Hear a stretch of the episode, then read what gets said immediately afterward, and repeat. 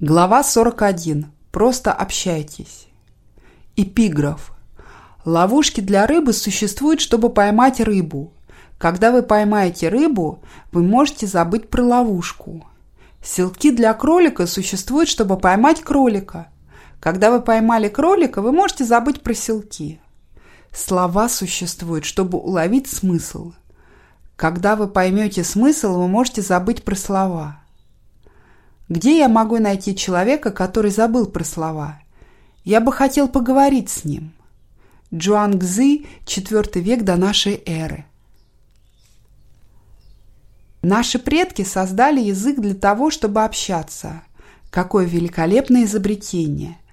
Возможность выразить свои мысли через язык – это то, что отделяет нас от животных. Наши великие предки не имели в виду никакую грамматику и никакого совершенства, когда они развивали свой первый язык.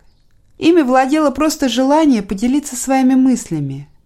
Возможно, это кажется очевидным, но чтобы стать успешным лингвистом, вы должны захотеть общаться на другом языке.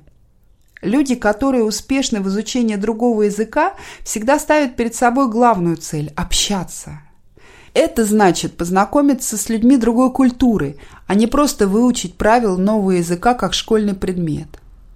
К сожалению, метод, каким учат иностранный язык в школе, приводит к тому, что многие изучающие язык теряют из виду самую существенную причину для его изучения – желание и умение общаться на нем. На своем собственном опыте я могу подтвердить, что только когда я захотел по-настоящему узнать новую культуру и познакомиться с людьми этой культуры, только тогда я почувствовал тягу к языку, его необходимость для меня и тем самым вступил на интересный путь полиглота. Не все люди заинтересованы в знакомстве с людьми другой культуры и другого языка. Моя жена Кармен и я недавно были в отпуске в Калифорнии. Когда мы плавали в бассейне при гостинице, мы услышали голоса людей, явно говорящих на канадском английском. Это были две пары из Оттавы, остановившиеся для отдыха на том же самом курорте. Мы присоединились к ним, чтобы выпить по бокалу вина вечером. Интересно, что обе жены говорили по-французски и по-испански так же хорошо, как и по-английски – но один из мужей, по-видимому, успешный бизнесмен, был категоричен в своем мнении, что изучать языки нет никакой необходимости. Он считал, что главное иметь хорошие идеи. «Вы всегда можете найти хорошего переводчика», – утверждал он. Я поспорил с ним, что человеческие достижения, включая успехи в бизнесе, зависят от общения. Не имеет значения, насколько блестящая идея. Ее нужно эффективно подать, чтобы она повлияла на людей.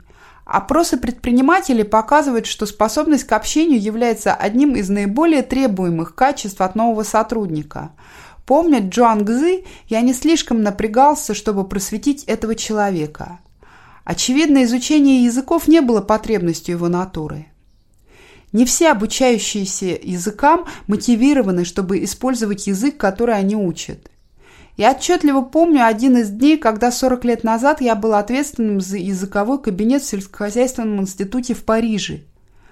Один из моих студентов внезапно отчаянно закричал «Черт подери, я изучаю английский уже в течение 10 лет и все еще не понимаю ничего».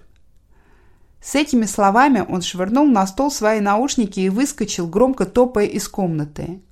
Я все еще вижу его перед глазами. Я могу посочувствовать его разочарованию.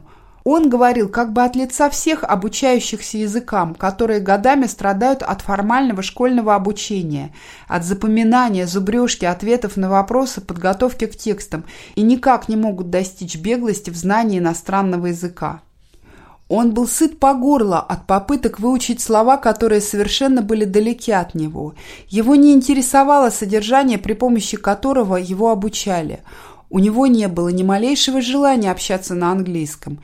Весь процесс обучения английскому был бессмысленен для него. Интересующиеся языками знают, что чтобы добиться беглости в новом языке, требуется вовлеченность в процесс познания, который не ограничивается посещением уроков или изучением учебников. Он или она знают, что новый язык должен быть открыт за пределами классной комнаты – Настоящий лингвист использует любую возможность, чтобы оказаться лицом к лицу с новым языком в реальных жизненных ситуациях. Любой учащийся, у которого нет этой мотивации к общению на новом языке, остается один на один с бесконечной борьбой за технические детали языка, которые к тому же быстро забываются.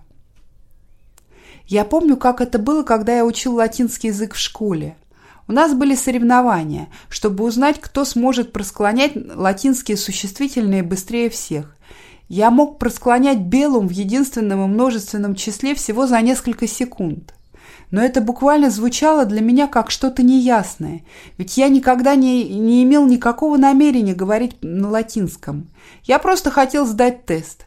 Мои высокие школьные успехи во французском были такими же. Мой латинский теперь давно забыт, и я не был способен говорить по-французски даже после того, как я закончил школу. В цитате, которая начинает эту главу, Джоан Гзы говорит нам, что даже подлинные слова языка – это искусственные создания. Общение смыслами от одного человека к другому – вот настоящая природа языка, вот для чего он изучается. Все остальное искусственное.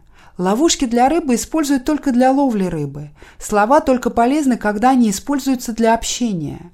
Учащемуся нужно захотеть общаться.